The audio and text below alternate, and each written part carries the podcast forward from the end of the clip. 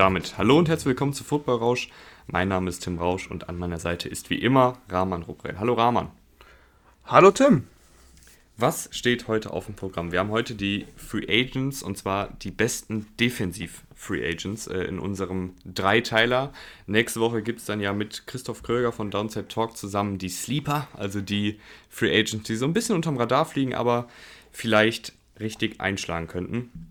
Heute dann die besten Defensiv-Free Agents. Die äh, letzte Folge ähm, war ja die besten Offensiv-Free Agents. Also wenn ihr die noch nicht gehört habt, hört da gerne rein. Generell, ähm, ich weiß nicht, was los ist, aber in der Offseason ist unsere Hörerzahl total gestiegen. Also die letzten Folgen waren echt äh, immer richtig, richtig gut, was die Zahlen angeht.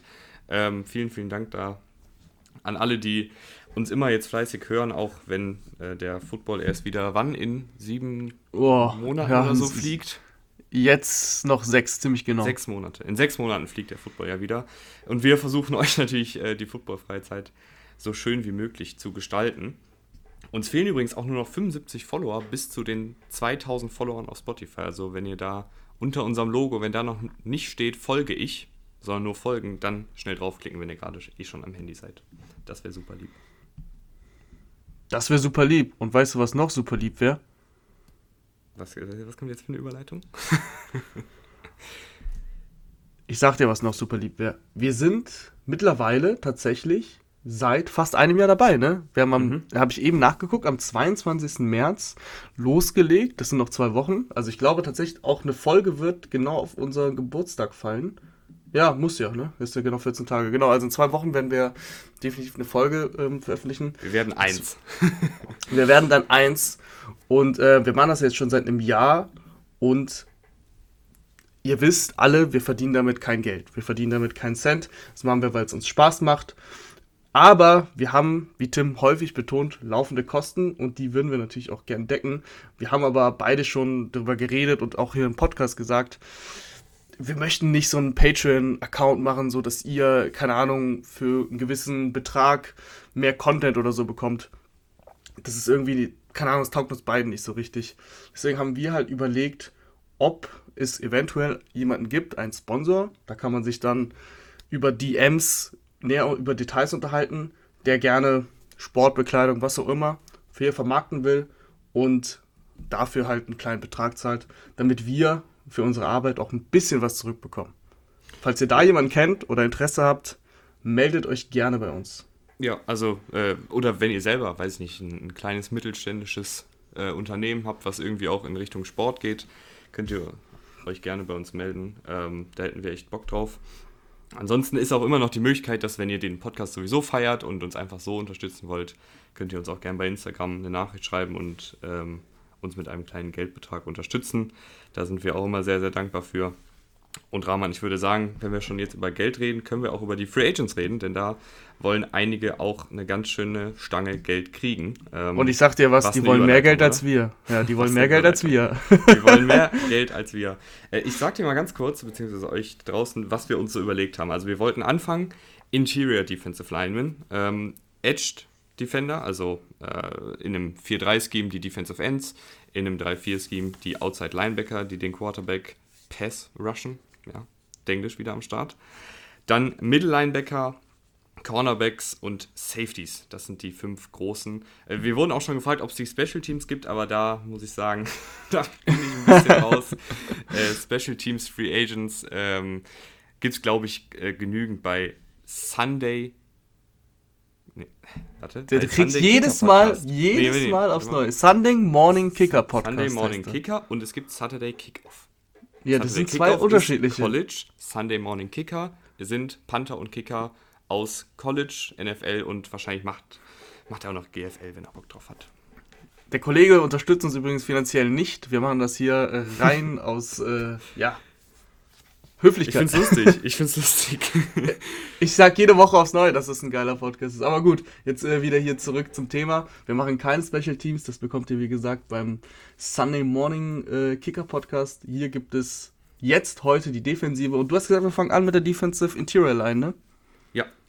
Wen hast du dir denn da notiert? Also wir reden jetzt hier von der Creme de la Creme und ähm, ich habe mir da als den besten Leonard Williams aufgeschrieben. Äh, Leonard Williams von den Giants. Da ist noch nicht ganz klar, ob er vielleicht zurückkehrt. Die Giants haben ja auch für ihn einiges an Draftkapital abgegeben vor, äh, vor einem Jahr, um ihn mitten in der Saison von den Jets zu holen. Ich fand, der war immer, das war immer so ein Spieler, wo du gedacht hast, ja, der hat das Potenzial, aber so richtig durchstarten tut er auch nicht. Und dann letzte Saison Höchstzahl an Pressures mit 62, Höchstzahl an Sex mit 11,5 und vor allen Dingen gegen Ende der Saison hat er nochmal richtig aufgelegt. Ähm, Im letzten Saisonspiel 8 Pressures, im vorletzten 5 Pressures. Ähm, also der hat, glaube ich, am Ende jetzt auch nochmal ein kleines Zeichen gesetzt, dass er doch gerne einen dicken Vertrag haben will. Und das ist für mich jemand, den du sowohl als Defensive Tackle aufstellen kannst, als auch als Defensive End. Also schön variabler Pass-Rusher, der schon eine Menge Erfahrung hat ähm, mit sechs Spielzeiten, die er jetzt schon hinter sich hat. Also das ist jemand, dem ich gut, und der ist auch erst, ist er auch nicht mehr 27, also das ist jemand, dem ich gut und gerne einen schönen vier- oder fünf Jahresvertrag sogar geben würde. Ja, er war immer gut gegen den Lauf. Es war immer diese Kritik, dass der Pass Rush nicht ähm, gut genug ist, aber wie du gerade gesagt hast, da ist er jetzt eigentlich auch durchgebrochen und jetzt muss es auch was werden. Er hat jetzt unter dem ähm, Franchise Tag gespielt. Also hat schon letztes Jahr ganz gut verdient, aber klar will er diesen, diesen dicken Vertrag bekommen. Und ich glaube auch, dass er ihn jetzt bekommen wird. Da hat er jetzt eigentlich alles gezeigt, was man, was man sehen möchte. Wie du gerade gesagt hast, Alter passt auch. Ähm, hätte ich auch ganz oben gehabt. Ich wusste, dass du, dass du Leonard Williams nimmst.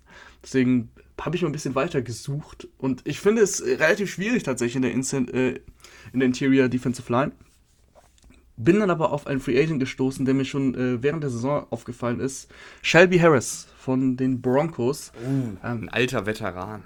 Ja, ich bin, bin einfach ein Fan von dem, wenn ich da, wenn ich zusehe, weil das ist einfach ein Pass-Rusher, der nicht bei super vielen Snaps eingesetzt wird. Ich habe mal nachgeguckt, er hatte irgendwie 290 Pass-Rushing-Snaps und irgendwie 180 in der Run-Defense, das heißt in, insgesamt irgendwas so um die 400.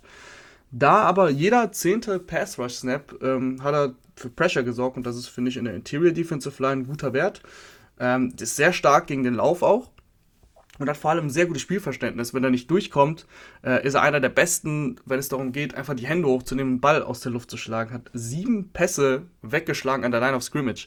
Ähm, das ist vor allem in der Snap-Anzahl, die er hat. Er hat insgesamt auch vier Spiele verpasst, also nur zwölf Spiele und 400 Snaps äh, ist, das ist richtig gut. Also sieben Pässe an der Line of Scrimmage wegzuschlagen.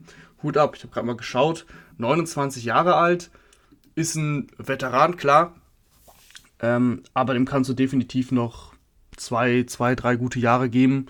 Muss jetzt kein Mega-Deal sein. Ist für mich trotzdem ähm, einer der besten Inside Defensive Linemänner, die wir jetzt quasi in der Free Agency Class haben. Ist, ist das einer für die Ravens, Rahman?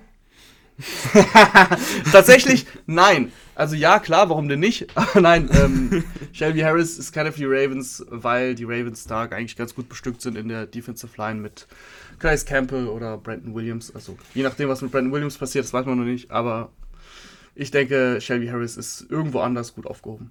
Aber die Ravens verlieren ja ein paar Edge-Rusher und da kommen wir jetzt zu. Ähm, ist, glaube ich, klar, wer da der Beste ist, oder?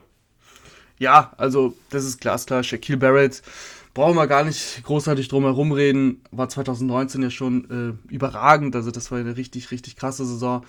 Letztes Jahr haben die Sackzahlen dann gefehlt, waren nur acht, aber auch wieder 77 Pressures. Also ein sehr athletischer Passrusher, der konstant äh, für Druck sorgt, braucht auch keine großartige Hilfe da, ist sehr gut im, im 1 gegen 1.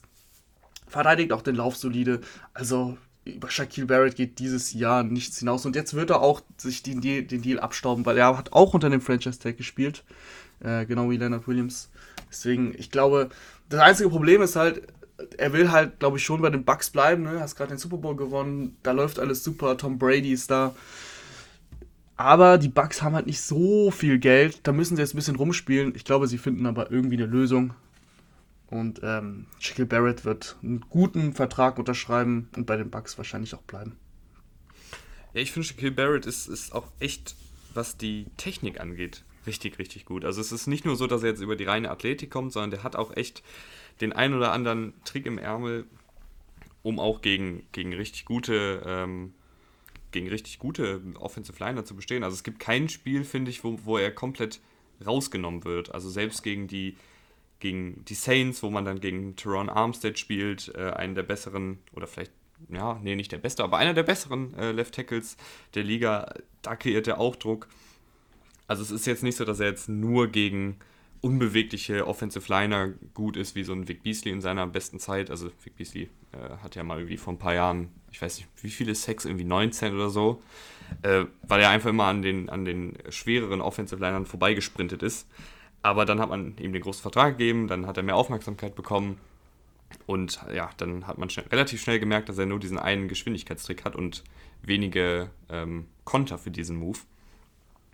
Und Shaquille Barrett ist für mich ein sehr runder Passwasher. Da ist aber halt immer die Sache, ich finde, das ist so eine.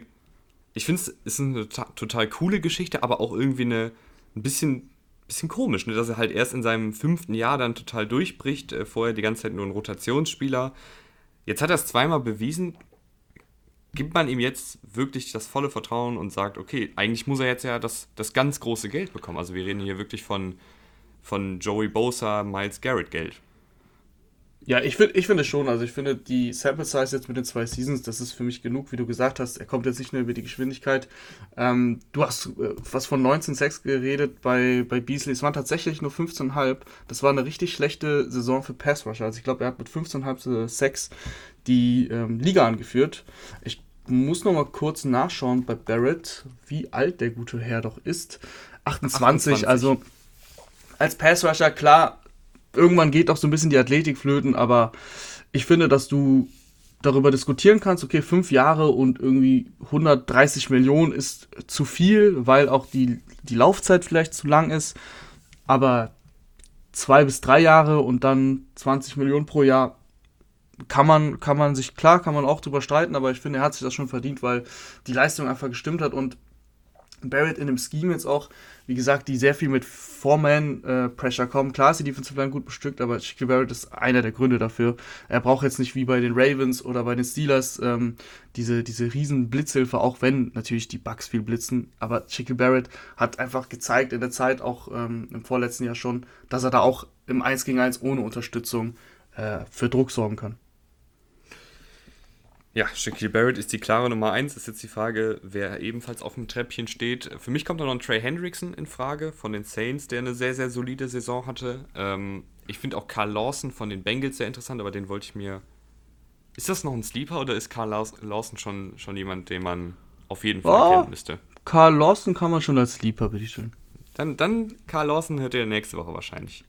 Ähm, ich gehe mit Romeo Oquara. Wahrscheinlich auch eher ein Sleeper, aber ähm ich gehe mit äh, Romeo Oquara, den ich äh, gerne mal hier ein bisschen ins Rampenlicht stellen würde. Ist auch so ein bisschen wie Barrett, dass er die, die ersten vier Spielzeiten echt nicht viel gemacht hat. Also man hat ihn kaum gehört. Äh, viele wussten wahrscheinlich gar nicht, wer er ist. Ich würde jetzt auch nicht sagen, dass ich ihn jetzt groß auf dem Zettel hatte vor der Saison. Aber letzte Saison bei den Lions, bei einem schlechten Team mit einer schlechten Gesamtdefensive, 61 Pressures, äh, 10 Sacks und eine richtig, richtig gute Saison. Hat da, war da fast eine, eine Ein-Mann-Armee in der Defensive Line der Lions. Ja, auf jeden Fall, auf jeden Fall ein guter, guter Call. Das, ähm, ich habe tatsächlich, weil du kommst hier mit Henriksen und so weiter, das sind für mich tatsächlich alles Lieber, auch wenn Henriksen jetzt eine sehr, sehr gute Saison hatte, aber trotzdem ist der nicht so geläufig für die meisten. Äh, ich bin da auch ein bisschen skeptisch immer bei nur einer guten Saison, ähm, das jetzt den mhm. Mega-Vertrag rauszuhauen, für Henriksen zum Beispiel. Äh, ich habe einen alten Hasen, der fast zum Sleeper wird, weil keiner mehr über ihn redet, weil er jetzt auch die letzten sechs Wochen verpasst hat und einfach auch sich verpokert hat im, im letzten Jahr. Und das ist Clowny. Clowny ist natürlich auch Free oh. Agent. Boah, die, hm. Ja, ich sage nicht, ich sage nicht, dass Clowny ähm, einer der besten Pass-Rusher der Liga ist. Das ist er nicht mehr oder es war ja eigentlich auch nicht so richtig. Aber Clowny ist immer noch ein Spieler, der überragend gegen den Lauf ist, sehr athletisch und ähm, ich glaube tatsächlich auch im richtigen Scheme, und das hat bei den Titans einfach überhaupt nicht funktioniert, da war einfach niemand, niemand gefährlich. Ich glaube eben, dass Clowney nicht so wie Barrett, der in jeder Defensive Line, glaube ich, ähm, für Druck sorgen würde und seine, seine Pressure sammeln würde. Clowney braucht da ein bisschen auch das Umfeld, für was die Pass-Rush-Zahlen angeht. Im Lauf ist er so oder so Elite, finde ich. Aber im Pass-Rush ähm, letztes Jahr gar keinen Sack gehabt, hat auch nur 8, 9 Spiele, glaube ich, gemacht. Ähm, wie auch immer, ich glaube, wenn du ihn in die richtige Defensive Line stellst und im richtigen Scheme, er kann er richtig überzeugen, weil die, die Anlagen sind da und er kann auch echt nicht mehr viel Geld verlangen. Das ist auch ein Pro Clowny quasi. Er wollte 20 Millionen haben letztes Jahr, die hat er natürlich nicht bekommen. Die Titans haben, glaube ich, 15 gezahlt. Aber jetzt mit auch wieder mit der Verletzung, die Zahlen stimmen nicht äh, in, in den letzten beiden Jahren. Ich glaube, dass du ihn vielleicht für 10 bekommen kannst und das Risiko würde ich tatsächlich eingehen. Ja, jetzt hast du mich tatsächlich ein bisschen überzeugt. Ähm, vollends noch nicht, aber wenn ich so drüber nachdenke, in einem, in einem Defensivscheme, was ihn so ein bisschen rumschiebt, wie man immer so schön im Englischen sagt, wie ein Puzzlestück. Also, mhm, ähm, ja. wo er dann mal durch die Mitte blitzt, mal über außen kommt und wo vielleicht auch noch ein anderer Passrusher ist, der die Hauptaufmerksamkeit auf sich zieht. Ganz genau könnte er vielleicht eine richtig, richtig gute Rolle spielen. Ich denke da vielleicht an sowas wie die Rams, obwohl da der Cap Space natürlich äh, einen Strich durch die Rechnung machen könnte, je nachdem, wie viel er verlangt. Weil ich finde das, ich finde, Clowny hat jetzt echt wenig, wenig äh, auf seiner Seite, wenn es in die Verhandlung geht, oder? Ja, genau, das meine ich ja. Also, ich glaube tatsächlich, der Name ist natürlich, spielt eine Rolle. Und auch so ein Leonard Williams zum Beispiel, ähm, ne, nicht Leonard Williams, sorry, Leonard Floyd meine ich, hat letztes Jahr dann noch einen 12-Millionen-Deal von den Rams bekommen. Du kriegst allein mit diesem Namen und ähm, er hat ja gewisse Qualitäten, die er mitbringt, kriegst du immer noch viel Geld, leider. An sich hätte er nicht die große Leverage, da zu verhandeln, weil die Zahlen einfach nicht gestimmt haben, die Leistung auch nicht. Er hat in der Defense jetzt gespielt, die extrem schlecht war, die überhaupt keinen Druck erzeugt hat, die Titans Defense. Äh, und das hatte nichts damit zu tun, dass er dann die letzten sechs Spiele verpasst hat. Es war auch davor einfach nicht gut. Dennoch weiß ich nicht, ich glaube tatsächlich, seine 10 Millionen bekommt er schon. Es ist teuer, aber es ist ein Risiko, was ich wirklich auszahlen kann, weil Clowny dir, glaube ich, diese eine Saison geben kann, wo du dir denkst, ui, der kriegt jetzt nächstes Million vielleicht doch seine knapp 20 Millionen, weil er jetzt so durchgebrochen ist wieder. Ich, ich finde Clowny mit Aaron Donald tatsächlich sehr interessant, jetzt wo ich so drüber nachdenke. Aber gut, lass uns zu den Off-Ball-Linebackern, also den meistens Mittellinebackern rübergehen. Und das ist, das ist eine Positionsgruppe, da gibt es eigentlich fast nur Spieler, die so ein bisschen unterm Radar fliegen. Also wenige, wenige hochkarätige Namen, aber ich finde trotzdem einige sehr, sehr gute Spieler. Ähm, ich habe mir da aufgeschrieben, Jayon Brown von den Tennessee Titans ist ein super, super athletischer Linebacker, äh, der vor allen Dingen in der Pass-Coverage sehr, sehr gut ist, was ich immer sehr wichtig finde bei Linebackern. Hat allerdings ein paar Schwächen in der reinen Laufverteidigung. Also es ist jetzt niemand, der jetzt ähm, à la Dante Hightower sich mit dem gegnerischen Guard im Laufspiel anlegt äh, und den irgendwie aus den Schuhen haut, sondern das ist halt eher jemand, der im Laufspiel, äh, ja, ich will jetzt nicht sagen überlaufen wird, aber der sich zumindest schwerer tut, da seinen äh, Stand zu halten, weil er halt auch nur 226 Pfund wiegt, das sind knapp 100 Kilo, wenn ich mich nicht irre. Ja. Also nicht sonderlich, nicht sonderlich In der schwer. Richtung. ja, ich habe keinen kein Umrechner im Kopf. nicht sonderlich schwer für einen, für einen Linebacker. Ähm, und was ich bei ihm sehr, sehr gut finde, ist, er, man kann ihn aller Devin White auch sehr, sehr gut als Blitzer einsetzen. Also er hatte mal diese eine Saison vor zwei Jahren bei den Titans, wo er sieben Sacks gesammelt hat als Mittellinebacker. Ähm, auch letzte Saison fünf Pressures, davor die Saison 11, davor die Saison 18. Also den kann man immer mal wieder einbauen äh, als Blitzer. Also ich finde, ich finde, Jayon Brown ist jemand als reiner Cover-Linebacker, der ab und an mal blitzen kann, sehr, sehr gut. Sehr, sehr gut, aber wir sprechen ja hier von den besten Middle-Linebackern, die Free Agents sind. Da hast du doch jemanden vergessen, oder nicht? Ich weiß nicht, was jetzt von dir kommt. Levante David. Levante David ist für mich ganz klar, ähnlich wie Barrett eigentlich, der beste Linebacker, mhm. Middle-Linebacker, der jetzt auf den Markt kommt auch da gilt wie bei Barrett, die, die Bucks wollen natürlich mit ihm verlängern. Der spielt seit neun Jahren da. Ähm, ist sehr lange unterm Radar geflogen, fliegt jetzt nicht mehr unter dem Radar, weil Levante David jetzt auch einfach im Super Bowl gegen Kelsey überragend in Coverage äh, gespielt hat. Also der hat, den, der hat Kelsey ja wirklich lange ausgeschaltet. Irgendwann, also die Garbage Time im Super Bowl begann ja relativ zügig. Ähm, hat, hat Kelsey dann seine Yards gesammelt, aber insgesamt war das einfach sehr, sehr gut. Und Levante David ist auch allgemein einfach ein sehr guter Mittellinebacker. Wie du gesagt hast, Coverage ist sehr wichtig, da ist er gut.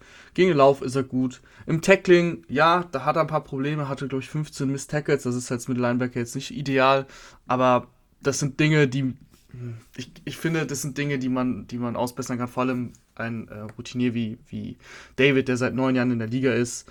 Ähm, das passiert ja mal, aber das muss, finde ich, nichts heißen. Ist einfach sehr variabel einsetzbar und für mich wirklich mit der Erfahrung, die er mitbringt und äh, den Skills, die er hat, der beste Linebacker auf dem Markt. Gebe ich dir recht, ich bin aber generell jemand, der eher auf die Youngster geht. Also ich, auch, auch wenn ich Madden spiele, über 30 kommt mir keiner mehr ins Team, Roman. Okay, okay, verstehe ich. Verstehe. Ich freue mich dann schon nächste Woche auf die Sleeper-Folge, weil wenn du, wenn Jaron Brown nicht in den Sleepern ist, dann bin ich gespannt, welchen Siebtrunden-Pick du dann auspackst. Nee, aber äh, nochmal kurz zu Levante David. Man könnte ja sagen, die Miss Tackles kommen auch daher, dass er einfach so viele Tackles ver verbucht und so viele Tackles versucht. Also er ist ja so flink unterwegs, dass er überhaupt so oft erst in die Situation kommt, dass er tackeln kann. Ergibt das Sinn?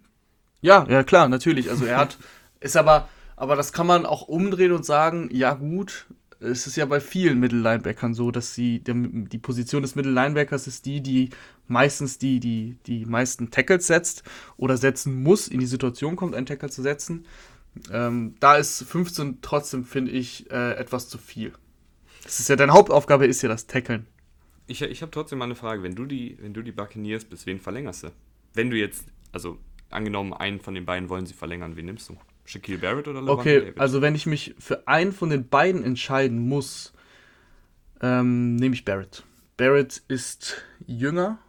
Ähm, Barrett spielt eine Position, die wichtiger ist. Pass Rush, du hast gesehen, gegen Patrick Mahomes klappt es eigentlich auch nur, wenn, wenn er wirklich unter Druck gesetzt wird. Und zwar konstant. Und Barrett bringt mir diesen konstanten Druck. Ich habe mir das eben nochmal angeguckt. Die geringste Pressure-Anzahl waren drei in einem Spiel. Und das war gegen die Lions, wo er zur Halbzeit, glaube ich, runtergegangen ist, weil die Lions mit gefühlt 40 zu 0 zurücklagen. Ähm, ansonsten hat er in jedem Spiel mindestens vier Pressures gehabt. Und dieser konstante Druck, den du von ihm bekommst, das ist einfach super viel wert. Okay, gehe ich, geh ich mit. Gehe ich mit. Ähm, Cornerbacks, Rahman, äh, finde ich, wir haben zwei Namen, die gut sind, die sind aber beide Restricted Free Agents. Kannst du aus dem Kopf heraus erklären, was Restricted Free Agent bedeutet? Ja, klar. Also Restricted Free Agent ist ein Free Agent, der prinzipiell mit jeder Franchise verhandeln kann. Das Problem an der ganzen Geschichte ist, die Franchise, wo er war, sagen wir mal, du hast, glaube ich, JC Jackson dir notiert, ne? Mhm. JC Jackson war bei den Patriots. Ähm, jetzt kommt äh, JC Jackson und geht zu den, zu den Bucks zum Beispiel und sagt, hey, wie sieht's aus? Und dann, ja, okay, die verhandeln einen Vertrag, äh, fünf Jahre, 50 Millionen.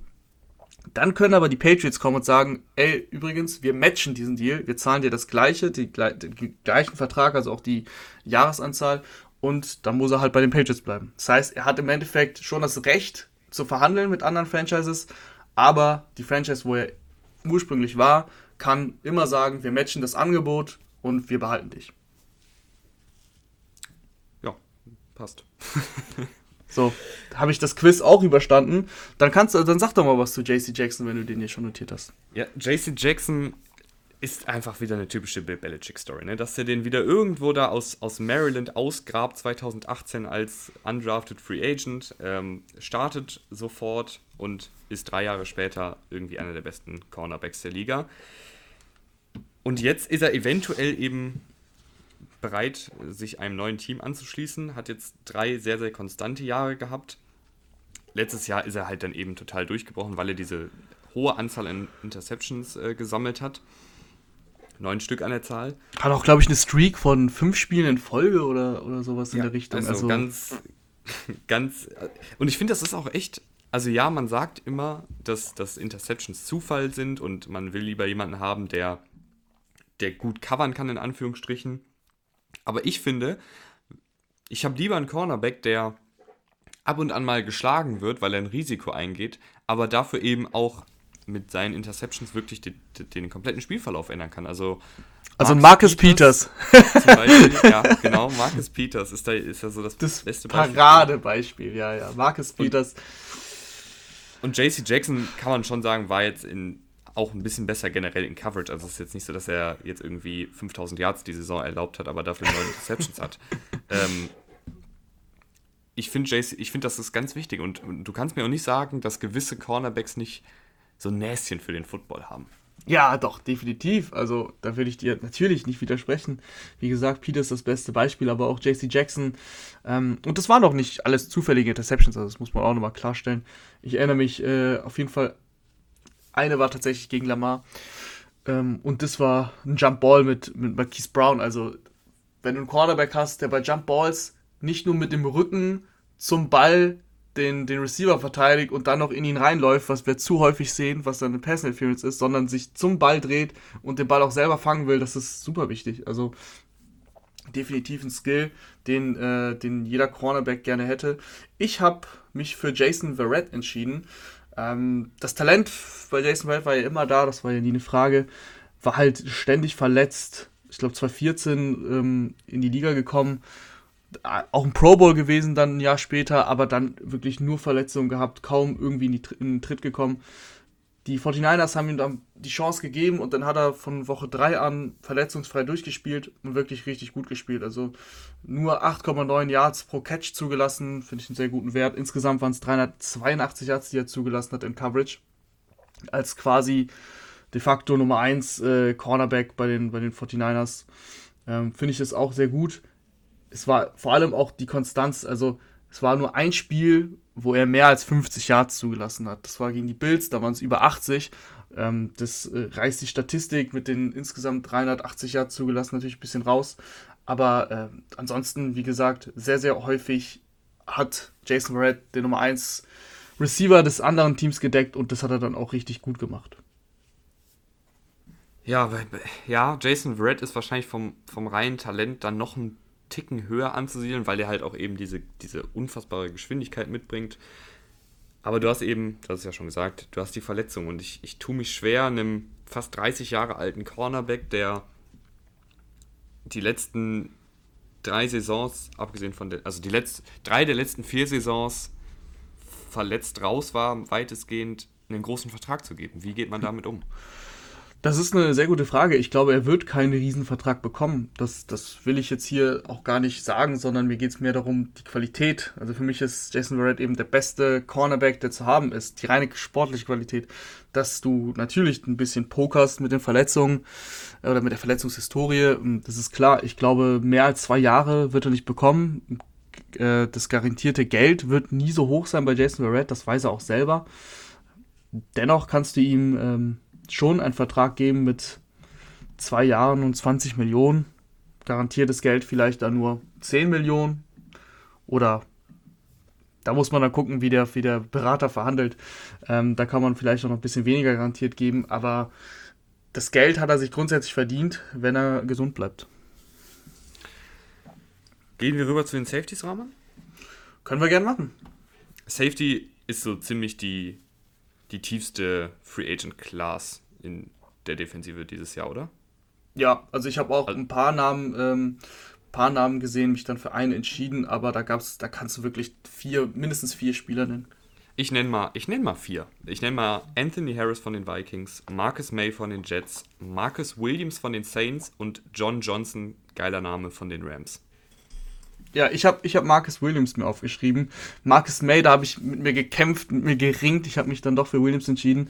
Ähm, Marcus May wäre meine zweite Wahl gewesen. Was mich äh, an Williams begeistert, äh, jeder von euch kennt Marcus Williams übrigens. Äh, es ist das, das Minnesota Miracle gewesen, wo Marcus Williams unter Dix durchgetaucht ist, unterm Ball durchgetaucht ist, wie auch immer das man betiteln will. Aber Marcus Williams war der, der da super schlecht aussah das ist eigentlich schade, weil Max Williams ein wirklich guter Safety ist und auch in dem Jahr wirklich gut gespielt hat. Also schon in seinem Rookie-Jahr 2017 richtig gut gespielt und das zieht er eigentlich durch. Ein überragender Tackler, da sind wir bei, bei Miss Tackles, nur zwei Stück ähm, als äh, Free Safety, ich mein, das wichtiger wird es halt nicht, ne? Wenn, wenn Free Safety einen Tackle verpasst, dann ist es, ist ein Touchdown. Das wissen wir, das haben wir auch gesehen im, äh, im Spiel gegen die Vikings damals in den Playoffs. Also, das ist eine, eine Eigenschaft, wo er eigentlich sehr, sehr gut ist. Auch sehr, sehr gut gegen den Lauf. In Coverage ist er auch gut. Er hat so ein Näschen dafür, ähm, auch Pass-Breakups zu machen. Also, es waren jetzt äh, letztes Jahr nur drei, aber insgesamt ist er da einfach dieses Spielverständnis, was er hat. Der scannt das Field und ist sehr, sehr häufig dann in der Nähe des Balls, wenn der Ball eben äh, runterkommt bei einem Wurf. Deswegen, äh, das Gesamtpaket von Marcus Williams äh, hat mir da am meisten gefallen Und das wäre meine Wahl. Rahman, du hast vergessen, dass Marcus May heute Geburtstag hat. Sehe ich gerade. Uh, ja, das, ja, sorry, das tut mir wirklich leid, Marcus May. Äh, ich weiß, du hörst uns seit Folge 1. Alles Gute zum Geburtstag. Ähm, und deswegen nimmt Tim dich. Ja, ich nehme ich nehm Marcus May. Heute 27 geworden. Herzlichen Glückwunsch an der Stelle. Ähm, auf, weiter, auf ein weiteres gutes Jahr mit dir. Nee, aber äh, Spaß beiseite. Der Marcus May, ich finde den, find den sehr, sehr gut. Und Marcus May ist auch jemand, der in einem Jets-Team gespielt hat, was. Also ich finde es immer beeindruckender, wenn jemand gut in einem schlechten Team spielt, als gut in einem guten Team. Ähm, weil ich denke mir dann, okay, wenn ich da Woche um Woche in den Lockerroom komme und wir stehen irgendwie 4 und 12 und äh, die Offensive kriegt nichts geschissen und trotzdem liefere ich Woche für Woche ab und bin auch noch in Woche 17, wo es dann nur noch um die goldene Ananas geht, am Start und mache meine Plays. Das finde ich immer sehr, sehr gut. Und Marcus May ist jemand, der glaube ich, ja, in jedes Scheme reinpasst. Also er hat bei den Jets jetzt letzte Saison sowohl Strong Safety als auch Free Safety gespielt. In Coverage äh, letztes Jahr seine beste Saison gehabt laut PFF. Ähm, 229 Yards zugelassen, dazu zwei Interceptions gefangen, zwei Forced Fumbles äh, forciert. Also sehr, sehr, sehr solide. Und das finde ich bei Safeties auch immer sehr, sehr wichtig wenn man da die, die Big Plays wirklich nicht zulässt. Also da will ich dann wirklich keinen, der aller Marcus Peters auf irgendwelche äh, Bälle geiert und dann bei, mit einem Double Move geschlagen wird, sondern dann habe ich lieber wirklich jemanden, der, der da hinten absichert, der nicht am Ende im Statistikbogen äh, nach der Saison stehen hat, ja, hier hat er vier Plays für insgesamt äh, 250 Yards zugelassen, also drei, drei vier Mal einen 75 Yard Touchdown, sondern ich habe dann lieber einen, der höchstens als, als längsten zugelassenen, äh, als längste zugelassene Completions irgendwie was um die 40 Yards hat. Äh, natürlich, manchmal wird man einfach doof geschlagen, aber ich habe da wirklich äh, lieber einen Safety, der auf Nummer sicher geht und kalkuliertes Risiko eingeht. Und das ist für mich Max May. Ja, das hast du sehr, sehr schön vorgetragen. Ähm, Marcus May wurde ja ein bisschen auch, seitdem dann eben Jamal Adams weg war, so ein bisschen rumgeschoben.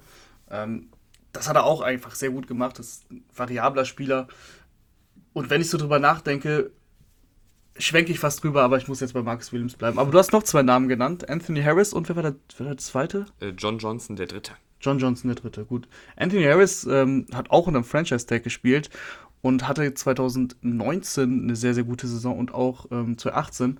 Letztes Jahr war es dann nicht mehr ganz so überragend, aber immer, also die Qualität ist ja immer noch da. Das Ding ist, die Vikings Defense war letztes Jahr auch, ja, eine Baustelle, sagen wir es mal so. Und da, da leidet dann einfach auch ein Safety, wenn er viel häufiger in Situationen gebracht wird, in die du als Safety nicht gebracht werden willst.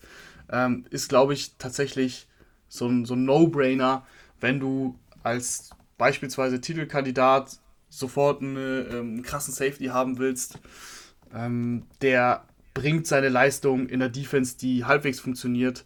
Da machst du eigentlich nicht viel falsch mit. 29 Jahre alt sich gerade, schwierig mit dem Vertrag, ne? Wie viel, was ja, gibst das, ihm? Ich, ich, ich wollte es ich gerade sagen. Ich finde nämlich, dass, dass Anthony Harris, da kann er natürlich nichts für, aber durch den Franchise-Tag hat er echt einiges verloren. Also, wenn man sich. Letzte Saison war wirklich so seine beste Saison. Da hat er keinen Touchdown in seiner Deckung zugelassen. Insgesamt nur 164 Yards in seiner Deckung zugelassen. Sieben Interceptions gehabt. Das war alles 2019. Und dann letztes Jahr eben keine Interception, vier Touchdowns zugelassen, 70 Yards ungefähr mehr zugelassen in seiner Deckung, 10 verpasste Tackles, kein Forced Fumble, also wirklich eine mittelmäßige Saison. Aber passt ja auch zu, passt ja auch dann zu der Saison der Vikings. Ja, genau. Aber auf Safety ist es eben so wichtig, dass du diese, diese Athletik hast, um viel und schnell Meter auf dem Feld zu machen. Und Anthony Harris ist jemand, der wird jetzt 30 zur kommenden Saison. Also er wird dann 30 sein, wenn die Saison anfängt ungefähr. Er ist generell jetzt nicht der, der allerathletischste, sondern ist halt solide athletisch. Was gibt man dem jetzt nach, nach einer mittelmäßigen Saison? Schwierig, weil ich auch schon gelesen habe, dass eventuell nochmal ein Franchise-Tag kommt. Ähm, ja, Safety-Markt ist sowieso irgendwie, Safeties werden selten so wertgeschätzt im Sinne von, dass du dann den Mega-Vertrag raushaust, vor allem dann in dem Alter. Du hast es gesagt, die Leistung ging ein bisschen runter. Es ist wirklich, ist wirklich schwierig. ich glaube tatsächlich, dass es, dass es schwierig für ihn wird. Er wird keinen langfristigen Deal bekommen. Er ist eben dafür auch ein bisschen zu alt dann. Und wahrscheinlich, wenn er nicht getaggt wird, muss er sich dann mit einem Einjahresvertrag und ja, schon, schon gutes Geld, ne? 13, 14, 15 Millionen, vielleicht sowas. Aber halt kein nichts langfristiges, wenig garantiertes Geld. Das glaube ich, ähm, da führt kein Weg dran vorbei. Da führt kein Weg dran vorbei. Und Rahman, ich würde sagen, das war's für heute, oder? Habe ich irgendeine Positionsgruppe vergessen? Ich glaube, heute war ich ein bisschen mehr ähm, anwesend. Nee, nee, wir haben, wir haben alle Positionsgruppen besprochen. Neulich den, den Tweet da gelesen, wo es hieß, ähm, also zur letzten Folge Zusammenfassung, Sleeping Dog Martin, glaube ich, getweetet. Ähm, Grüße gehen raus. Zusammenfassung der, der letzten Podcast-Folge. Rahman will alle Spieler zu den Ravens holen und Tim, ja, der war physisch anwesend. Das hat es ganz gut zusammengefasst. Aber heute war ich auch psychisch anwesend, würde ich sagen. Warst du auf jeden Fall. Wir haben ja noch ein bisschen Zeit, würde ich sagen. Und weil JJ Watt jetzt bei den Cardinals ist, würde ich jetzt einfach mal spontan dich fragen, unvorbereitet, was du von diesem Deal hältst. Hat es dich überrascht, dass es zu den Cardinals gegangen ist? Weil die Cardinals wurden eigentlich überhaupt nicht genannt. Und wir haben noch gar nicht über diesen Deal geredet. Stimmt, ja, gut. guter Einwand. Ich habe das auch und, ehrlich gesagt wieder voll vergessen. Tatsächlich, tatsächlich. Bin. Ja, tatsächlich auch passend in der Folge mit ähm, einem defensiven Free Agent, der ja jetzt schon weg ist. Dann lass uns noch kurz über JJ Watt reden. JJ Watt, äh, es hat, glaube ich, jeder mitbekommen. Also ich ist zu den Cardinals gegangen, zwei Jahre, 28 Millionen maximal. Also er kann bis zu 28 Millionen rausholen, 20 davon sind schon garantiert. Ähm, ich muss sagen, ich war überrascht. Also ich, ich, ich hätte nicht gedacht, dass er nochmal so viel Kohle nimmt. Ich dachte eher, dass er wirklich zu einem glasklaren Super Bowl-Kandidaten geht, zu den Packers zum Beispiel. Und dann da, weiß ich nicht, für ein Jahr 5 Millionen unterschreibt. Das hätte ich tatsächlich gedacht. Aber ähm, er ist zu den Cardinals gegangen, kriegt auch einen schönen Vertrag, freut mich für ihn. Ich, ich weiß noch nicht, ob es. Ja, ja, ich meine, ich kann ja auch schlecht in ihn reingucken und sagen, okay, er will jetzt einen Super Bowl äh, gewinnen. Das, das wird halt immer nur gesagt, dass er jetzt auf Super Bowl-Jagd geht. Und Aber mit glaube, dem Vertrag zeigt er ja, dass es nicht so ist. Ja, also ich meine, der will ja auch was verdienen, ne? Nee, ich, ich meine, mit dem Vertrag ähm, zeigt er doch, dass es nicht so ist, dass er im Super Bowl hinterherjagt, weil Cardinals sind 8-8 äh, durch die Saison gegangen. Klar ist da Potenzial da, aber Super Bowl-Contender, nee. so weit würde ich noch nicht gehen.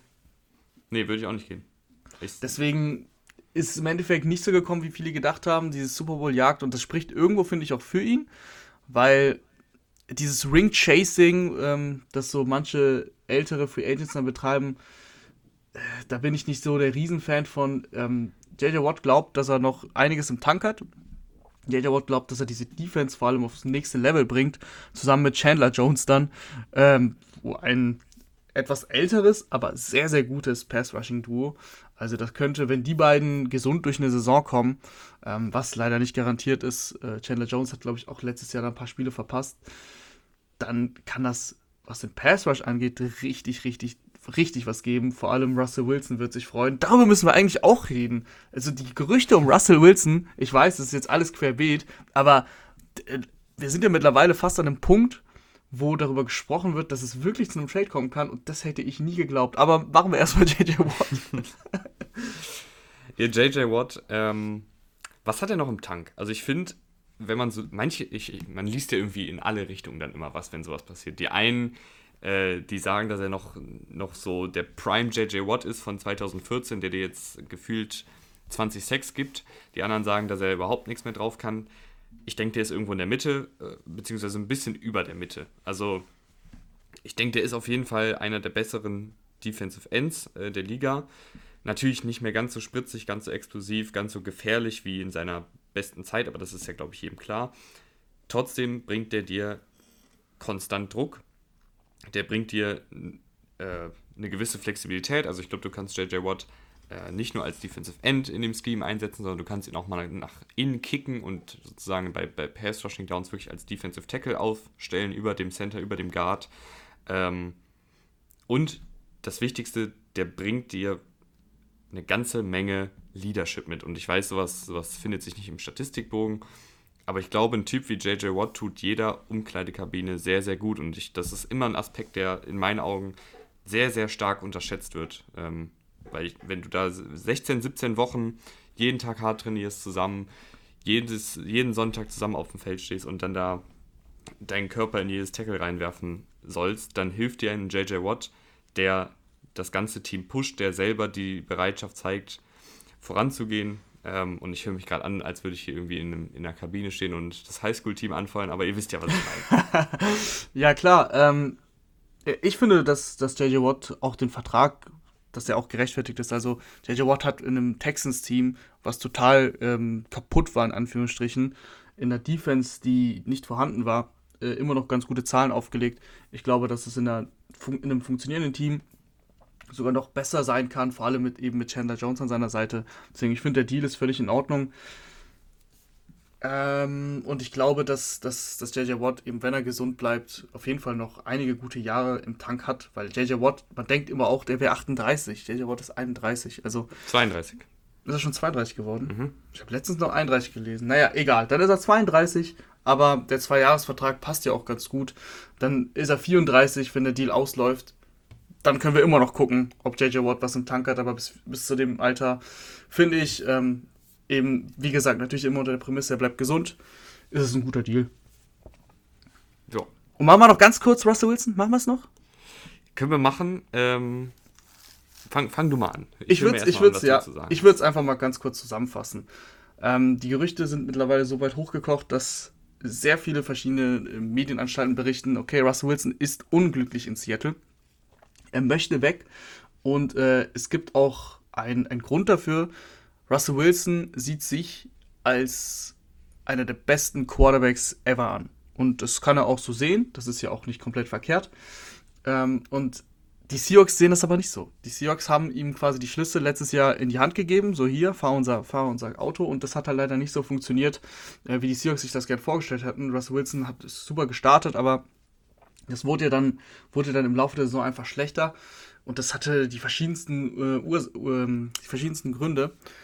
Im Endeffekt ist es aber jetzt so, dass die Seahawks und Pete Carroll Russell Wilson, glaube ich, nicht mehr so krass vertrauen, ihm jetzt wieder mehr aufs Laufspiel setzen wollen und einfach wieder die alten Seahawks sein möchten. Und Russell Wilson in der Passing-Liga denkt halt, er ist eben mindestens auf einem Niveau mit Patrick Mahomes. Und deswegen, äh, da sind dann die Unterschiede bei den beiden. Und Russell Wilson will auch für seine Legacy, quasi für seine Karriere zeigen, hey, ich bin einer der besten ever. Und ich glaube, das sieht er in Seattle gefährdet, wenn er seine Zahlen nicht auflegen kann, wenn er weiterhin keine MVP-Stimme bekommt. Ähm, und das ist jetzt erstmal so, so hat es angefangen. Und jetzt ist natürlich die, die Frage, glaubst du, weil ich habe lange geglaubt, dass, es, dass da nichts dran ist und dass da nichts passieren wird. Aber mittlerweile bin ich an einem Punkt, wo ich tatsächlich überlegen muss, glaubst du, Russell Wilson steht als Quarterback auf dem Feld für die Seattle Seahawks nächstes Jahr? Puh. Ähm, Allein, dass man überlegen muss. Generell, generell bin ich immer jemand, der nicht so tief in diese ganzen Gerüchteküchen-Sachen in der jetzigen Zeit, äh, kurz vor der Free Agency, eintaucht, weil ich finde, da, da, liest man immer so viel Zeugs, was am Ende des Tages dann eh nicht passiert und hier und da behauptet dann wieder irgendjemand, der wieder irgendjemanden kennt, der einen Neffen hat, äh, der dann mit Wilson befreundet ist, der gesagt hat, dass Wilson das und das denkt. Das ist mir immer ein bisschen zu undurchsichtig alles, diese, diese ganze Gerüchte-Küche-Nummer. Deswegen bin ich da auch gar nicht so tief drin. Äh, deswegen fand ich es auch ganz gut, dass du es gerade nochmal alles erklärt hast. Ich weiß es nicht, aber ich, ich kann, ich würde gerne eher darüber sprechen,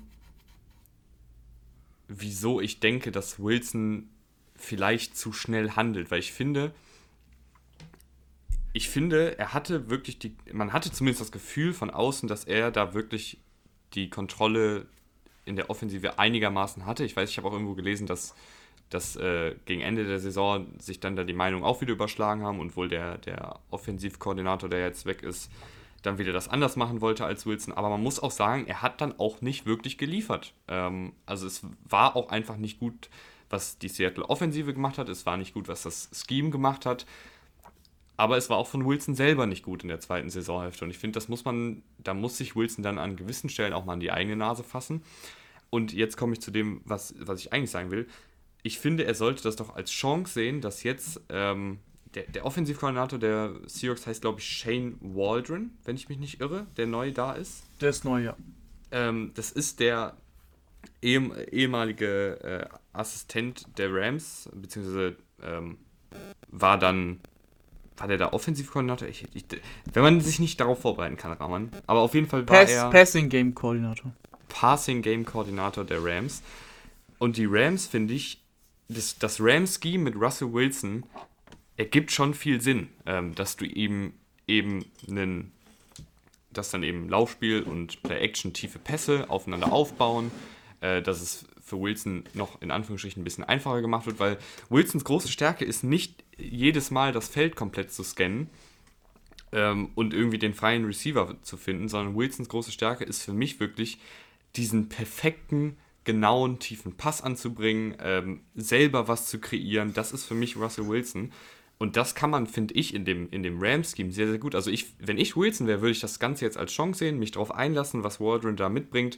Ich hoffe, dass Pete Carroll da nicht zu sehr auf, den, auf Waldron eindrescht und sagt, wir müssen laufen, wir müssen laufen, wir müssen laufen, sondern einfach Waldron machen lässt.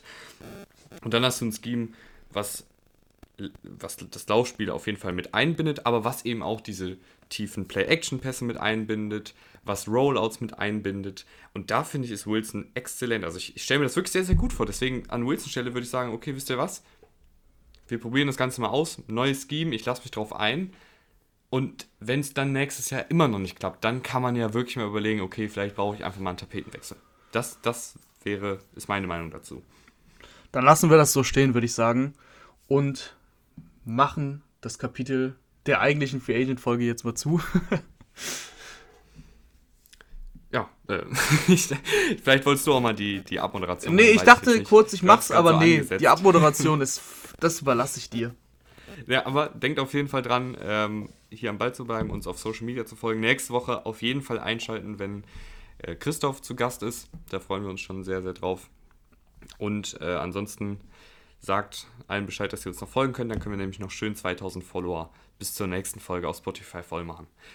Bis zum nächsten Mal. Danke fürs Einschalten. Tschüss. Ciao, ciao.